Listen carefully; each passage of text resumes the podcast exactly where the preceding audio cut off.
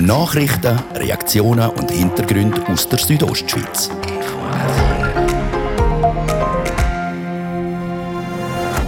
Es ist der zweitgrößte Hotelbrand in Graubünden, der Brand vor viereinhalb Jahren vom Posthotel Arosa. Bis heute ist die Brandursache unklar. Die Stimmung in Arosa war ganz wirklich eindrücklich. Es ist wie eine schwarze Glocke über dem Dorf gehangen. Und das ist schon tief hineingegangen. Jetzt soll aber Licht ins Dunkle kommen oder anders gesagt, auf den seit Jahren leeren Platz neben dem Bahnhof Arosa wieder ein Gebäude. Mit an Bord von dem Projekt ist auch Bündner Hockey-Prominenz. Den ganzen Tag, als ich heim bin, ich, bin, ich, ich mag mich erinnern, wie, wie ein kleines Kind, das Weihnachten sich gefreut hat auf, äh, auf die Skischuhe oder auf den Hockeystock am Abend. Ihr habt sicher kennt den Ex-HCD-Coach Arno Del Curto. Auf was er sich so freut bei diesem Projekt und wie es ihm als Quereinsteiger auf dem neuen Terrain geht, hören wir gerade. Und dann hören wir auch noch den Regierungsrat Peter Bayer. Er nimmt Stellung zu dem Covid-Impfzertifikat. Wenn jetzt äh, ganz Europa um uns herum sagt, man kann nur mit so einem Zertifikat quasi einreisen, dann ist klar, dann braucht es es. Das ganze Gespräch mit dem Peter Bayer zu den Impfzertifikaten in ein paar Minuten. Das ist das Infomagazin bei Radio Südostschweiz. Im Studio ist Olivia Limacher. Einen guten Abend.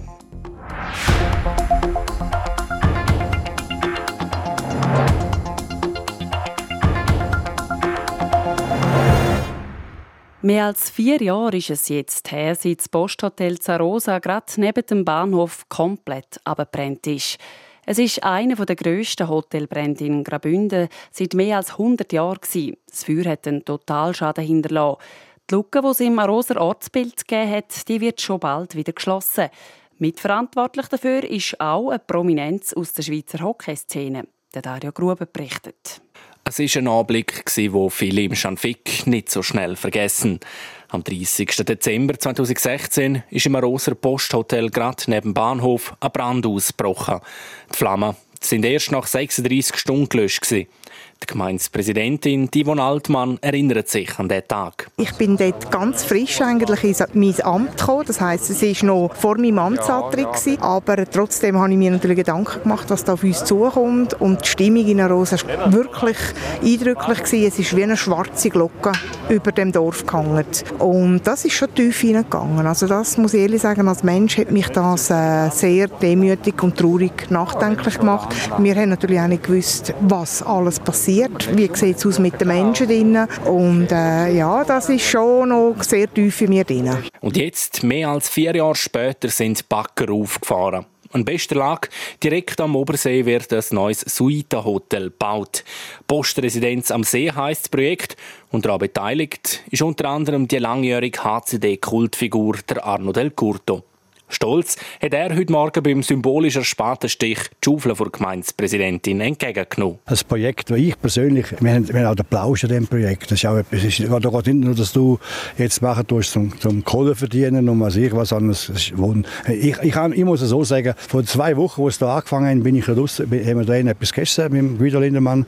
Dann sind wir rausgekommen, habe ich dazu geschaut. Und ich habe Freude wie ein kleines Kind. Das hätte ich nie gedacht von mir, weil das ein Stückchen von mir auch, auch, auch dabei ist. Hauptinvestor vom Hotelprojekt ist der Marcel Niederer. Er ist selber mit dem ECBL zweimal Schweizer Meister geworden, anfangs der 80er Jahre.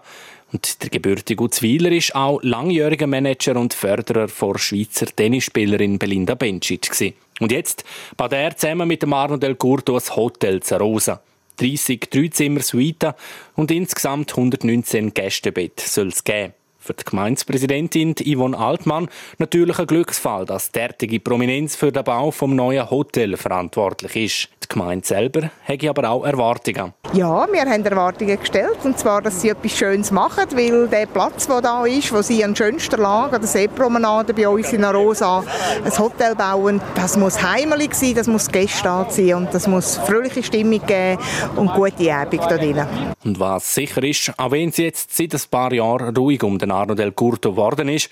Der 64-jährige St. Moritzer wird man in Zukunft öfters zu Rosa sehen. Aber wieso eigentlich Arosa? Arosa ist, ist, äh, ist, äh, weil meine Kollegen da sind. Oder? Wie gesagt, da wo es Arosa gibt, und es sind viele Kollegen da und wir sind auch viel da gewesen mit der Junior-Nationalmannschaft, mit, mit den Clubs, die ich haben wir da Trainingslager gemacht und ja, und weil das Hotel abbrennt ist, kann ich auch nicht dafür, dass das Hotel abbrennt ist und das Land frei ist und wir uns um das bemüht haben. Wir haben auch in Davos haben wir ein ganz, noch größeres Projekt haben wir gehabt, ganz großes. Und dann sind wir aber am Schluss haben wir dann einen Absag gehabt dort sagt Drano del Curto, wo jetzt also den Wechsel vom Eis in die Hotelbranche gewagt hat. Mehr zu seinem Quereinstieg hören ihr dann morgen Abend im Infomagazin. Der Dario Gruber hat mit dem Arno del Curto über seine Zeit nach dem HCD geredet und was er sonst noch so für Pläne hat. Das hören morgen Abend am Viertel ab 5 Uhr hier im Infomagazin.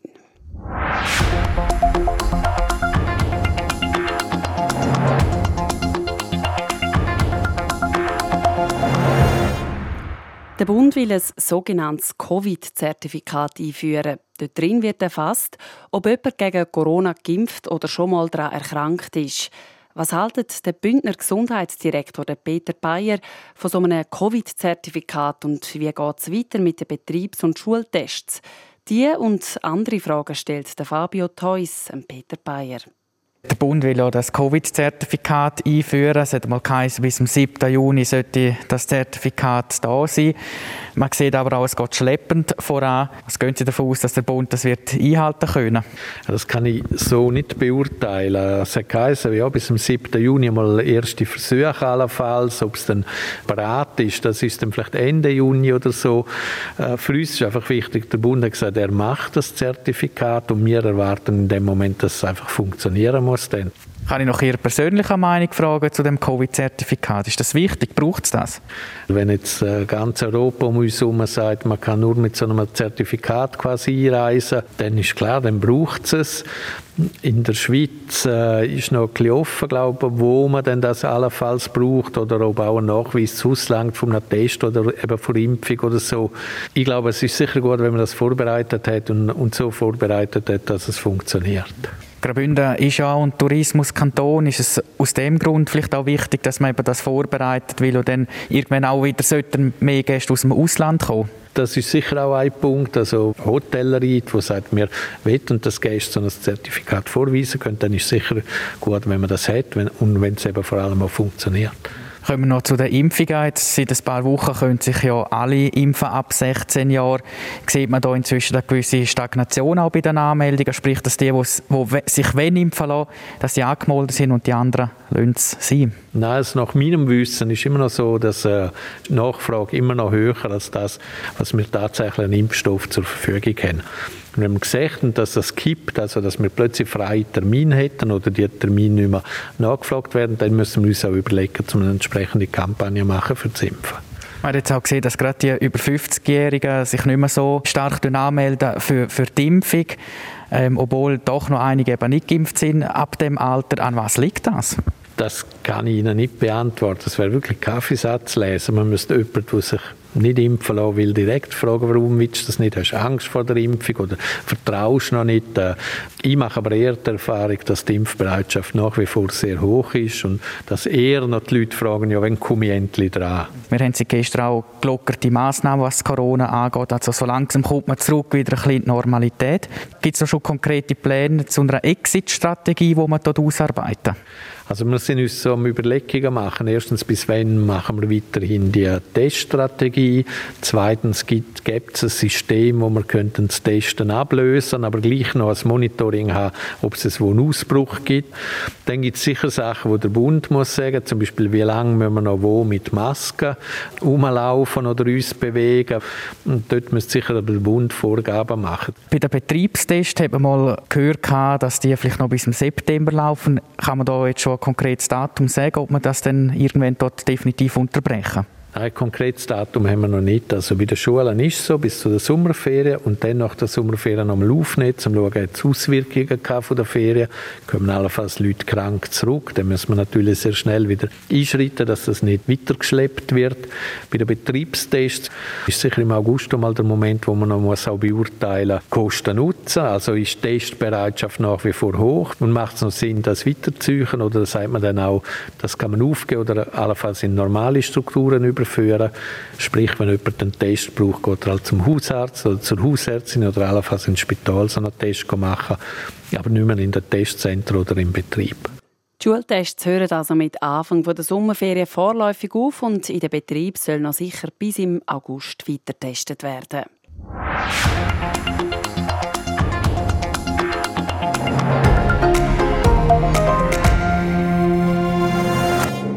Der Schweizerische Presserat er ist ein Stück weit ein ethischer Kompass für Journalistinnen und Journalisten in der Schweiz.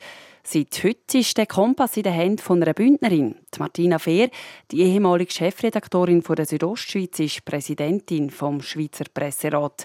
Im Interview mit dem Markus Seifert beantwortet Martina Fehr Fragen zu der neuen Aufgabe und erklärt, warum Social Media zum Anstieg von Beschwerden geführt hat. Martina Fehr, äh, neue Präsidentin vom Stiftung Schweizer Presserat. Jetzt der Schweizer Presserat, das ist ja eigentlich eine Beschwerdeinstanz für das Publikum und für Medienschaffende. Äh, der Presserat beurteilt damals Fälle, wo sich Beteiligte ungerecht behandelt fühlen. Es geht um Berufsethik, es geht um Verhaltenskodex von Journalisten und Journalistinnen. Äh, wie würdest du die Rolle vom Presserat kurz umschreiben? Ja, dass es wirklich ein bisschen auch eine Instanz ist, oder? Wir sagen, die Medien sind ja doch eine vierte Macht, sehr wichtig auch für die direkte Demokratie. Und dann braucht es halt auch jemanden, der auch dieser vierten Macht äh, auf die Finger schaut. Es gibt ja den Kodex äh, von der Rechten und Pflicht der Journalistinnen und Journalisten und dass man das halt auch gewährleistet, dass man sich auch danach äh, richtet und mit dem auch schafft. Ich habe einmal nachgeschaut, es hat im letzten Jahr etwas über 100 Beschwerden gegeben. Äh, die Zahl ist steigend eigentlich in den letzten Jahren. Woran liegt das eigentlich? Ich glaube schon, dass das Publikum viel sensibler geworden ist und ähm, man sieht auch durch die Digitalisierung über Social Media, also es sind so Themen wie Schutz vor Privatsphäre, wo durch das natürlich ganz nochmal eine neue Dimension ähm, äh, gekriegt hat. Es geht aber auch um neue Werbeformen wie Native Advertising, wo auf einmal zu neuen Beschwerden auch geführt hat. Also ich glaube, das Themafeld ist halt auch wirklich auch durch die Digitalisierung viel breiter geworden. Und klar, wenn man auch merkt, hey, ich habe eine Instanz und möchte mir eigentlich noch äh, eine Einschätzung, ähm, kann die so mir einholen, ähm, dass das halt auch genutzt wird und durch, man liest halt auch immer wieder oder wenn Stellungnahmen, die publiziert werden und man selber sich betroffen fühlt, dass man dann halt auch, ähm, ja, das Instrument halt auch für sich nutzt. In welchem Bereich haben Sie eigentlich die häufigsten Beanstandungen? Ich weiß einfach, dass es eine extreme Zunahme gegeben hat, Schutz von der Privatsphäre, dass es wirklich ein grosses Thema geworden ist, eben im, vor allem im äh, in der Verbindung mit Social Media und die neuen Werbeformen Native Advertising, die aufgekommen sind, die halt auch vermehrt äh, für, für Beschwerden gesorgt haben. Aber wo jetzt die grössten oder die meisten äh, Dinge sind, das äh, kann ich nicht sagen. Zum Schluss noch eine persönliche Frage. Du bist Direktorin vom MATS, du bist jetzt Präsidentin vom Presserat. Äh, das tönt nach einer ziemlich vollen Agenda. Wo und wie äh, ladest du deine Akku eigentlich wieder auf? Daheim Graubünden. Das ist wirklich ähm, ähm, in meinem Garten und ähm, das ist ein Vorteil. Ich bin da in Luzern Wochenaufenthalterin und durch das, dass Arbeiten jetzt eigentlich in Luzern bleibt und ich am Wochenende heim kann in die Berge, in meinen Garten, äh, muss ich sagen, das ist äh, total gut und äh, lange zum Batterien aufzuladen. Martina Fehr ist die Nachfolgerin vom Zürcher Journalisten Markus Spielmann. Das ist Radio Südostschweiz mit dem Infomagazin. Nach einem Werbebreak und der Kurznachrichten hören wir dann eine Befürworterin und den Gegner der Jagdinitiative. Sie diskutieren unter anderem, ob Alkohol bei der Jagd verboten werden soll oder nicht. Ja, beide sind jetzt auf dem Sackmau voll parat und oh, der Stocki greift mit einem Brienzer an und unglaublich! Er macht alles einarmig, weil er etwas auf dem Handy schaut. Auch dir werdet es lieben. Ein Jahr lang alle Mobile-Abos geschenkt. quickline.ch Dienstagabend, ihr hört euer Radio für hier am halb sechs. Die Kurznachrichten jetzt mit der Serena Zinsli. Die Corona-Lage entwickle sich in der Schweiz günstig. Das zeigt der neueste Lagebericht der wissenschaftlichen Covid-19-Taskforce des Bundes. Die Infektionszahlen gingen zurück und die Lage auf den Intensivstationen entspanne sich, sagte Virginie Masre vom BAG vor den Medien in Bern. Auch die Impfkampagne laufe gut. Bisher sei rund ein Fünftel aller Erwachsenen in der Schweiz vollständig geimpft. Mord verjährt nicht, bald auch in der Schweiz. Der Nationalrat hat eine Standesinitiative des Kantons St. Gallen knapp angenommen. Die Initiative fordert, dass die Verjährungsfrist für Verbrechen mit lebenslangen Strafen aufgehoben wird und sie unverjährbar sein sollen. Nun ist wieder der Ständerat am Zug. Der US-Konzern Johnson Johnson muss eine Strafe von über 2 Milliarden Dollar bezahlen. Dies wegen mutmaßlich asbestverseuchten Babypuder. Der oberste Gerichtshof der USA wies die Berufung des Unternehmens zurück. 22 Frauen hatten das Unternehmen verklagt, sie litten an Eierstockkrebs und führten dies auf das Babypuder zurück. Gestern Morgen ist in der Justizvollzugsanstalt Realza in Katzis ein Häftling tot aufgefunden worden. Das schreibt die Kantonspolizei Graubünden in einer Mitteilung. Der 36-jährige Häftling wurde beim ordentlichen Kontrollgang in seiner Zelle aufgefunden.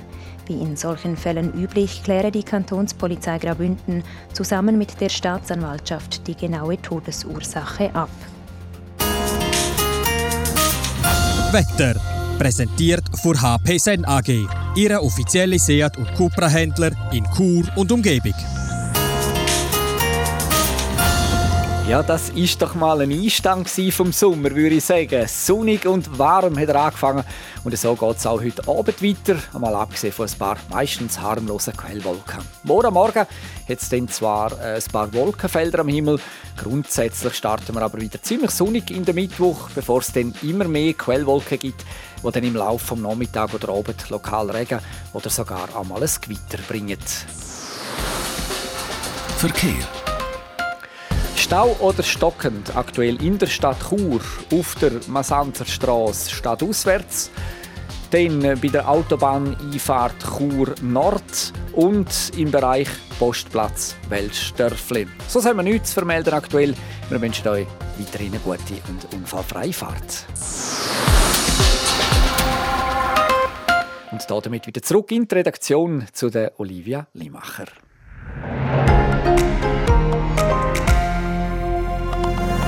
Radio Südostschweiz, Infomagazin. Infomagazin. Nachrichten, Reaktionen und Hintergründe aus der Südostschweiz.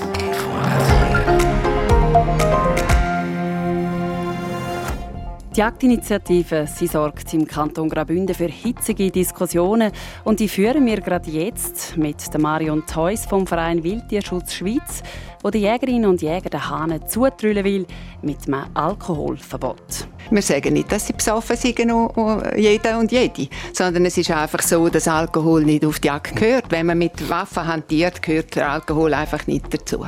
Gegenüber steht der Tarcisius Gavietzel, der Präsident vom Bündner kantonalen Patentjägerverband. Ich kann Ihnen hier sagen, so wo ich da stehe, dass ich selber und mein ganzes Umfeld, alle meine Kolleginnen und Kollegen, noch nie am Morgen besoffen auf die Jagd gegangen sind. Die ganze Diskussion zwischen den beiden gibt es jetzt hier im zweiten Teil vom Infomagazin auf Radio Südostschweiz.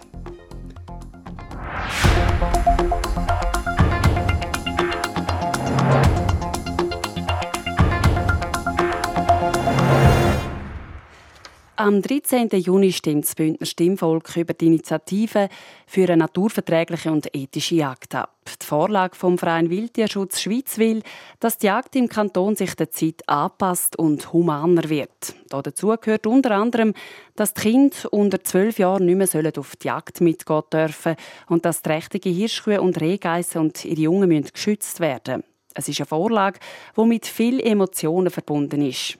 Der Fabio Theus diskutiert mit dem Tarcisius Gavietzel, der Präsident vom Bündner kantonalen Patentjägerverband, ist gegen die Initiative. Ihm gegenüber steht Marion Theus vom Verein Wildtierschutz Schweiz. Die erste Frage geht an Sie, Frau Theus. Haben Sie schon mal eine Jägerin oder einen Jäger auf der Jagd begleitet? Das habe ich schon ein paar Mal, vor einiger Zeit, ja. Können Sie das Erlebnis erzählen, wie das war für Sie? Ja, es war relativ dramatisch, jedes Mal. Also von dem her gesehen brauche ich es nicht mehr. Wieso ist es für Sie dramatisch oder traumatisch? Ja, es ist tierschutzmäßig ist es einfach immer schwierig und äh, für mich ganz speziell. Und dementsprechend bin ich da nicht so scharf drauf. Ist das auch der endgültige Entscheid für Sie, dass Sie möchten die Jagd abschaffen Also hallo, wir wollen die Jagd nicht abschaffen. Die traditionelle Bündnerjagd bleibt bestehen. Wir sind einzig an der Sonderjagd dran, was äh, Tierschutz anbelangt. Sehen Sie das ähnlich, Herr Kavietzel? Oder sagen Sie, nein, Frau Theus möchte eigentlich am Schluss die Jagd abschaffen? Natürlich. Sie sagt zwar jetzt Nein, oder? Und das kommt auch sehr verfänglich daher. Und ich werde die Frage Raum stellen, wer bitte sehr ist nicht daran interessiert, zum naturverträglich und ethisch jagen. Tatsächlich, vor allem der erste Punkt, äh, trächtige und führende Hirschkühe sowie Rehgeißen, die die Jungen sind, generell zu schützen. Wir können das nicht erkennen, ob die im November oder Dezember trächtig sind. Und mit ihrer Vorstellung, ab Ende Oktober die Tiere nicht mehr dürfen zu bejagen, ist klar und unmissverständlich der erste Schritt zur Abschaffung der Jagd. Und Sie, Frau Theus, sagen, das geht nicht, dass man trächtige Hirschkühe abschiessen Ist das barbarisch für Sie? Es gibt einfach andere Möglichkeiten. Es gibt Empfängnisverhütungen für Säugetiere. Und äh, da haben wir auch schon verschiedene äh, Forschungen laufen gehabt. Es ist ja einfacher, zum äh, das Tierleid vermeiden, bevor es auf der Welt ist. Und äh, ein hoher Jagddruck gibt eine hohe Reproduktion. Und das hat man ja in den letzten 40 Jahren gesehen mit der Sonderjagd. Das hat immer mehr Tiere statt weniger. Was, was ich einfach noch in den Raum stellen ist, die Sonderjagd ist nicht schuld an der hohen Wildbestände, die wir haben, sondern es sind ganz andere Faktoren, die schuld sind an der hohen Wildbestände. Das ist nicht, das sind die ganzen Umweltbedingungen. Und was heißt das Tierleid vermindern? In den aller, aller, allergrößten Fällen wird das Tier mit einem Schuss erleidet und bricht tödlich zusammen. Es gibt tatsächlich etwa 1000 Nachsuchen im Kanton Graubünden, die wir haben. Aber von diesen 1000 Nachsuchen, die wir haben, ist der allergrößte Teil Kontrollsuchen und Todsuchen. Und ganz wenige Suchen, und ich bin seit 20 Jahren Schweißhundeführer, also ich weiß sehr genau, von was ich rede tun, ganz wenig Nachsuchen geht es noch darum, um die verletzten Tiere dann zu erlösen. Und Sie, Mario und uns sagen, es gibt viele Jägerinnen und Jäger, die eben nicht richtig zielen auf das Tier und nachher muss das Tier darunter leiden. Ja, man muss darum die, Schie die Schiessübungen einfach besser machen. Und das, was jetzt vorgesehen ist, das ist ein Witz. Wenn man mit Kleinkaliber auf 100 äh, Meter schießt und wir haben 10,2 mm Patronen auf der Jagd, das ist doch ganz eine andere Geschichte. Und dort muss man einfach rigoroser sein. Jetzt kann er 100 Mal vorbeigehen, bis er es dann endlich einmal hat. Aber es kann jede Hausfrau das schiessen, was jetzt geschossen wird. Ist das Problem aus Ihrer Sicht, weil die Jägerinnen und Jäger nicht richtig treffen, auch, dass die Jägerinnen und Jäger eben dürfen Alkohol konsumieren und nachher eigentlich besoffen auf Tiere schiessen? Wir sagen nicht, dass sie besoffen sind, jeder und jede, sondern es ist einfach so, dass Alkohol nicht auf die Jagd gehört. Wenn man mit Waffen hantiert, gehört der Alkohol einfach nicht dazu. Gehört es dazu, dass man am Abend eben ein Bierchen trinkt miteinander auf der Jagd, Herr Gewürzel? Ich tue das auf keinen Fall verneinen, dass man nicht am Abend in der Jagdhütte mal eine Flasche Wein oder, oder ein Bier oder auch zwei Bier miteinander trinken tut. Und dann auch die Geschichten, die man am Tag durch erlebt hat, erzählen tut. Und ich kann Ihnen da sagen, so wahr ich da stehe, dass ich selber und mein ganzes Umfeld, alle meine Kolleginnen und Kollegen, noch nie am Morgen besoffen auf die Jagd gegangen sind. Und da werde ich vielleicht nochmal zurückkommen vorher auf die Aussagen von der Frau Deuss. Also erstens schiessen wir nicht 10,2, sondern wir schiessen 10,3 mal 60. Das ist ja. unsere Munition. Mhm. Und der allergrößte Teil der Jägerinnen und Jäger, die gehen mit ihrem Jagdgewehr den Schussnachweis erbringen. Weil es ist im Interesse von jeder Jägerin und von jedem Jäger, das Tier korrekt und sauber zu treffen und das Tierleid zu verhindern. Punkt. Frau Deuss, ich einen Anlauf holen. Ja. Äh, es ist ja so, dass über 1100 Anzeigen und Bussen pro Jahr verteilt werden unter den Jägern. Also da nimmt mich das schon Wunder, wo, wo da jedes Tier mit jedem Schuss tot umgeht. Das stimmt überhaupt nicht mehr. Und laut Amt für Jagd und Fischerei sind 1500 Schweißhundeeinsätze pro Saison äh, aktuell. Und das heißt doch, dass 1500 Tiere entweder angeschossen sind oder einfach so schwer verletzt sind, dass man sie irgendwann dann findet. Das ist schon so. Falsch. Da kommen Sie gerade Herr Kavietzel. Vollkommen verkehrt. Da werden Sachen wieder miteinander vermischt und verdreht und einfach versucht, irgendwie die Wahrheit so zu verbünden. Geben Sie doch eine Antwort auf die Frage. Ja, ja, ja, stopp, ich gebe Ihnen schon eine Antwort. Sie haben einfach die Tendenz, immer reinzureden. Lassen Sie mich doch so reden, wenn ich Sie immer ausreden lasse. Ich habe vorher gesagt, von all den Nachsuchen, die wir haben, ist der allergrößte Teil eine Kontrollsuche. Was heißt eine Kontrollsuche, Frau Deuss? Ich sage es Ihnen, bevor Sie wieder irgendetwas erzählen, wo keine Hände und keine Füße hat. Eine Kontrollsuche heißt, dass der Jäger dann den Schweißhund aufbieten tut, wenn er nicht sicher ist, habe ich getroffen oder habe ich nicht getroffen. Das ist gelebte gelebter Tierschutz. Man muss das vielleicht einmal genauer anschauen. Ein Schweißhund äh, ist eigentlich, Schweiß ist ja bei euch Blut. Und äh, ein, ein Schweißhund wird eingesetzt, wenn man, wenn man der Blutspur nachgehen kann. Oder? Das, ist einmal, das ist einmal die erste Variante. Falsch. Und die andere ist, äh, ich will mal sehen, welcher Jäger, der das Gefühl hat, er hätte nicht getroffen, noch einen Schweißhund verlangt. Sehr viele Jäger, Frau Deuss.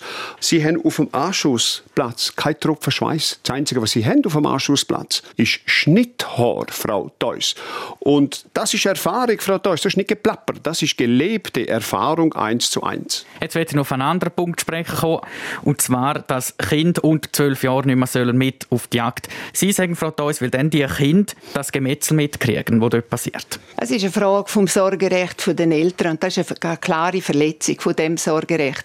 Weil eigentlich müssen wir sie körperlich und seelisch äh, vor, vor Gewalttaten bewahren. Und da äh, tut man eigentlich einem Kind Tötung beibringen.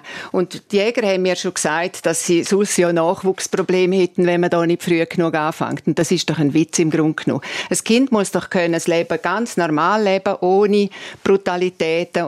Und wenn es älter ist, kann es selber entscheiden. Das ist ja ganz klar. Aber ist das nicht ein Eingriff in die Verantwortung der Eltern, in der Erziehung von ihrem Kind? Das ist eigentlich nichts anderes als eine behördliche Bevormundung. Ach, natürlich. Sie greifen eins zu eins ins Erziehungsrecht der Eltern ein. Dann möchte ich doch Frau Deuss bitten, dass sie sich den Gedanken darüber machen tut, wenn sie schon will verbieten, das Kind dürfen auf die Jagd gehen, wie sie dann will die Videospiele verbieten, die grausamen Videospiele, die Kriegsvideospiele und so weiter. Heute, in der heutigen Zeit, schauen Sie die grossen Städte an, völlig verklärtes Naturverständnis. Das einzige Naturverständnis, das noch besteht, ist aus Knut und Flocke und dass, äh, dass Milch und, und das Fleisch aus dem Grossverteiler rauskommt, aber wo es tatsächlich herkommt, das wissen die allermeisten Kinder in diesen Großstädten nicht mehr. Jetzt werden und, Städtler angegriffen. Ja. Aber das eine, eins muss ich dir schon noch klarstellen. Also man kann den Kindern die Natur nachbringen in über 300 Tagen im Jahr. Man muss sie also ganz sicher nicht auf der Jagd mit so Sachen be bekannt machen. Und dort muss ich jetzt noch mal schnell auf den Tourismus zurückkommen. Also ich meine, wir äh, vergraulen eigentlich unsere Touristen ganz klar.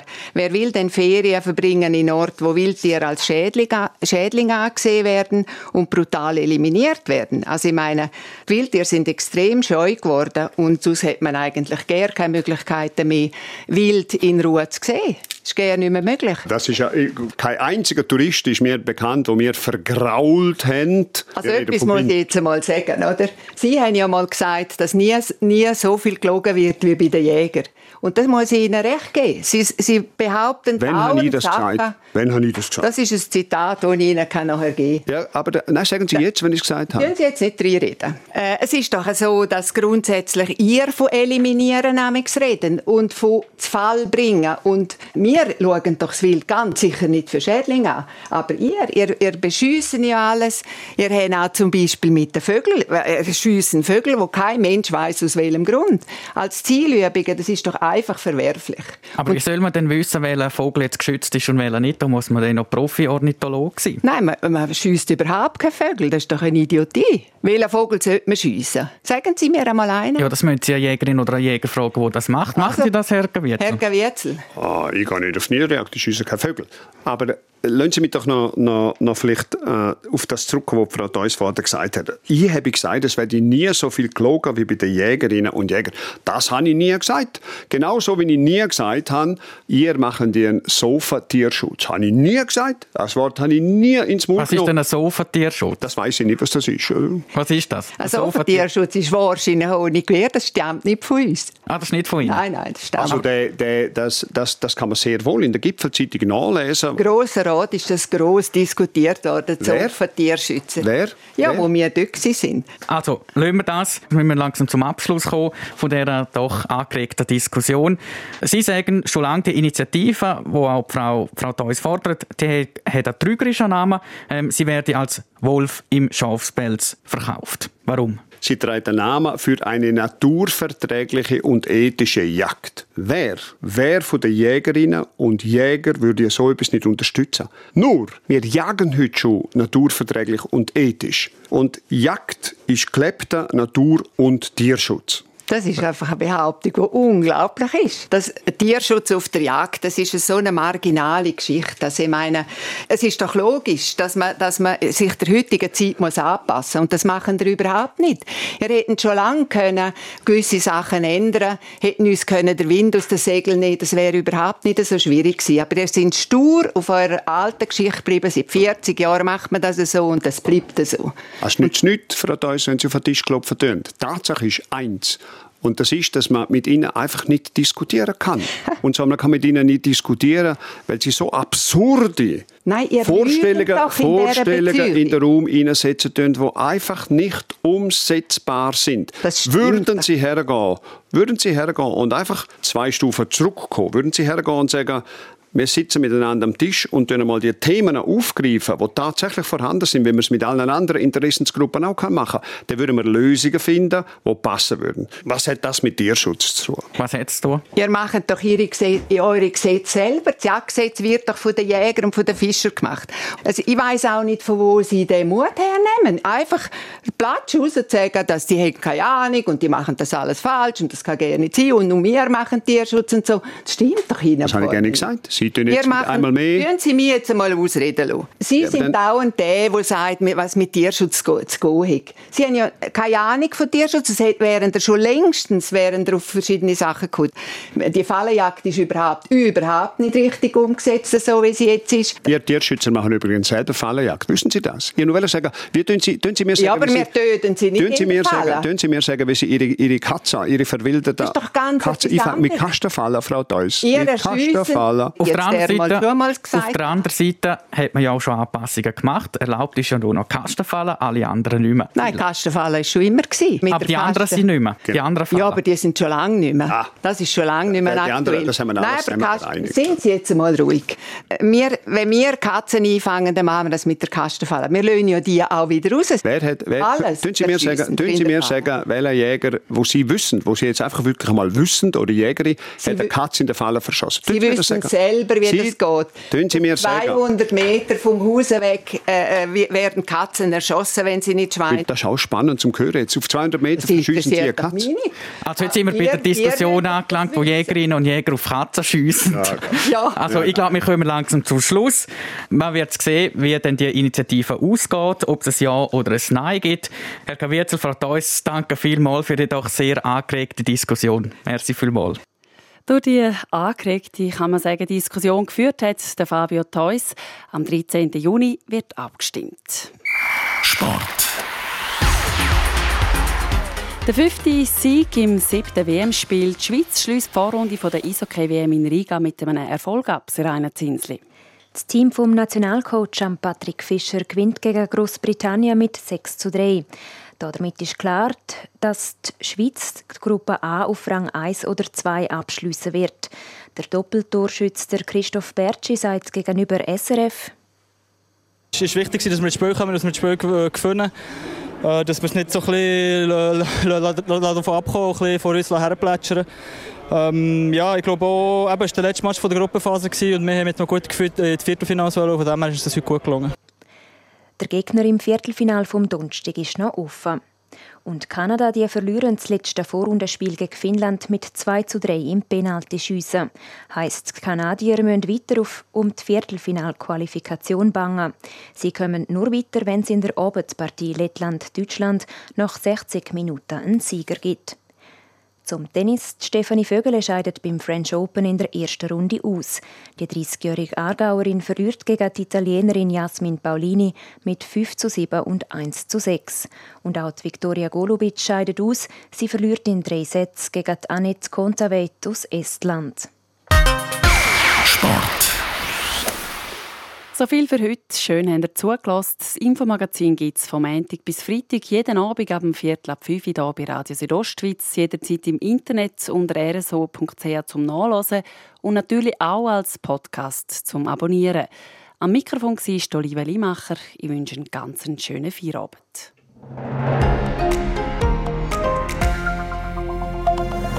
Radio Südostschweiz, Infomagazin. Infomagazin. Nachrichten, Reaktionen und Hintergründe aus der Südostschweiz. Infomagazin.